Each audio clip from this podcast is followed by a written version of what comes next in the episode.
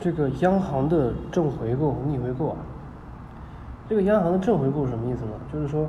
央行向自己的交易对手方卖出有价证券，然后在未约定的在未来的某一个特定日期，以一定的价格买回有价证券。那么当这个央行卖出有价证券的时候呢，货币供给会减少，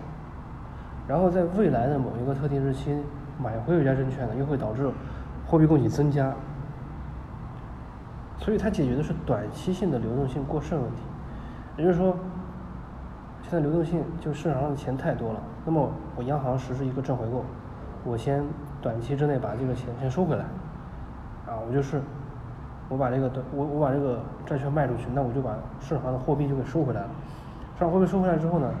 然后呢，我在未来某个时间呢，我就会把这个钱放出去，这是未来。所以我现在解决这个问题就是短期的流动性过程问题。这个钱，我现在收回来，但是未来它会它又会放出去，所以它是解决了一个短期的短期性的一个问题，短期性的流动性过剩问题。那么央行的逆回购，与此恰恰相反，就是说央行向自己的交易对手方呢，买回买买买入一定量的这个国家债券，然后呢约定在未来某一个日期呢，以一定的价格卖出原证券。那么这个央行，这个买买入有价证券的时候呢，又会导致货币供给增加，然后呢，在未来某一个特定日期呢，以一定的价格呢买卖出原证券，它又会导致货币供给减少，所以它解决的是短期性的流动性不足的问题，就市场上钱太少，钱太少，那我就把，那我就买入有价证券，那我就把这个货币呢就投放到这个市场上，增加了流动性，